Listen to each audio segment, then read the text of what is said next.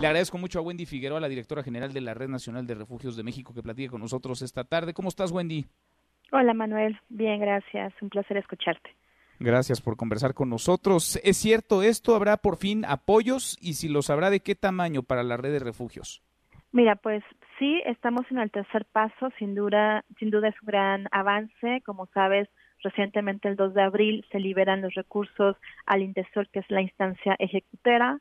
Ayer apenas se publican los lineamientos en el diario oficial de la Federación y el día de hoy se abre la plataforma para que los refugios puedan presentar proyectos. Son tres pasos fundamentales importantes. Faltan todavía un proceso eh, largo que estamos solicitando que se acorte porque bueno eh, si bien ya tenemos la posibilidad de presentar proyectos que bueno cabe decirlo y hago este paréntesis me parece que México y acabamos de sacar un comunicado eh, X Justicia Amnistía Internacional México y la Red Nacional de Refugios para exhortar a que el Estado mexicano implemente mecanismos que garanticen el presupuesto, el seguimiento y la evaluación de los refugios para que puedan tener recurso multianual y que no se tenga que estar participando año con año para un presupuesto, porque bueno, sabemos que los derechos humanos deben de ser garantes, son eso y no tienen por qué estar concursando en proyectos, ¿no? Entonces, bueno, eh, si bien un paso, eh, hace falta muchos otros y el que estén ahorita las y los integrantes de la Red Nacional presentando proyectos, pues depende si una parte de, de que se presenten de forma ágil, pero también depende de que la plataforma, cabe decir lo que es nueva, que tiene ahorita algunos problemas técnicos que se resuelvan a la brevedad, pero que después los pasos que vienen, Manuel, sean ágiles. ¿Qué siguen? Sigue que una vez que se presentan los proyectos, se instalan las mesas de evaluación, se evalúan estos proyectos, se hacen ajustes a estos proyectos, se regresan los ajustes, se validan los ajustes, se da fecha para firma de convenio y después los lineamientos dicen que una vez que se firma el convenio se tienen hasta tres, 30 días hábiles para que se entregue la primera administración a cada refugio. Esto quiere decir que todavía nos falta días para que podamos tener esto real. Y que si hablamos de los 30 días hábiles, pues significa que si pensamos positivamente y el primer convenio de colaboración se firma el 15 de, de abril, estarían recibiendo los refugios la primera administración en mayo, lo cual pues es grave porque la contingencia del COVID-19, como tú bien decías, ha incrementado las situaciones de violencia en el hogar, pues estaríamos prácticamente pasando esta contingencia sin presupuesto cuando nos han declarado, eh, y que lo somos, pero qué bueno que lo reconoce el gobierno, como servicios esenciales. ¿Qué estamos haciendo?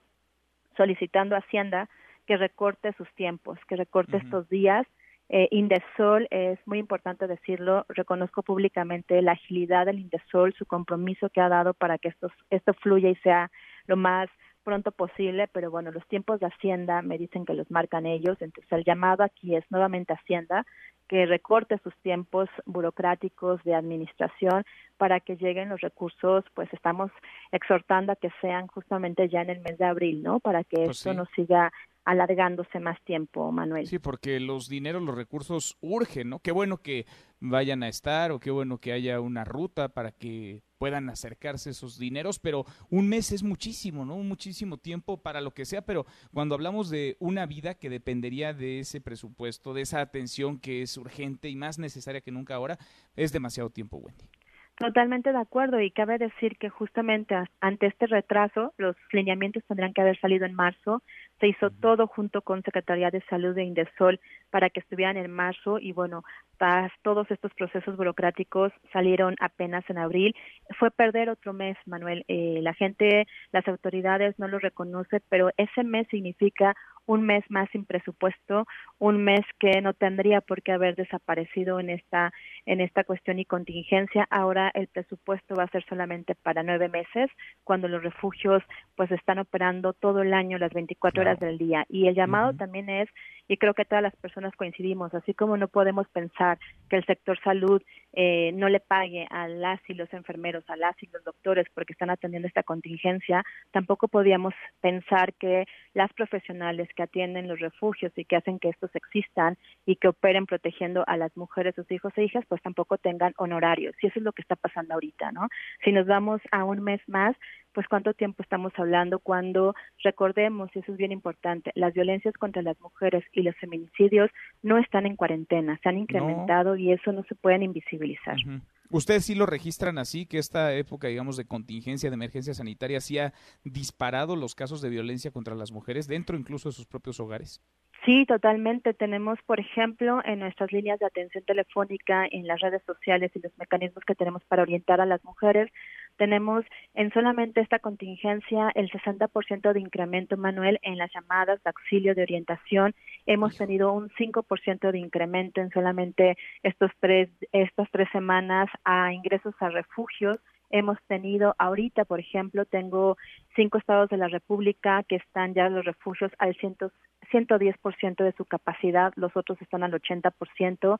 Ya hemos tenido que referir en tan solo estas tres semanas también siete familias a otros estados de la República, con todo lo que implica el presupuesto. Obviamente es un protocolo, nunca las vamos a subir a un autobús, a un auto o al avión solas, siempre van acompañadas porque pues hay que garantizar los derechos humanos y que su vida esté segura. Entonces, eso es lo que ha pasado. Si hay un incremento, también lo dice ONU Mujeres, lo dice el MESEPI y bueno, otras instituciones federales que están atendiendo las denuncias que se ha incrementado significativamente, ¿no? Me parece que si no se reconoce a nivel federal eh, esta situación, pues tendríamos dos retos claves en México ante esta pandemia. Una, salir de la cuarentena del COVID-19 con los menos costes humanos y la otra, salir de la cuarentena con menos índices de feminicidios y menos índices de violencia. Si es que no lo miramos de una forma transversal y reconocemos que el COVID viene a marcar las violencias contra las mujeres, las desigualdades y las pone en mayor riesgo. Tal cual la violencia contra las mujeres es también una emergencia. Estamos en situación de emergencia en nuestro país. Wendy, gracias, como siempre, gusto en saludarte. Gracias, Manuel, un abrazo, hasta luego. Muy buenas tardes. Para todos.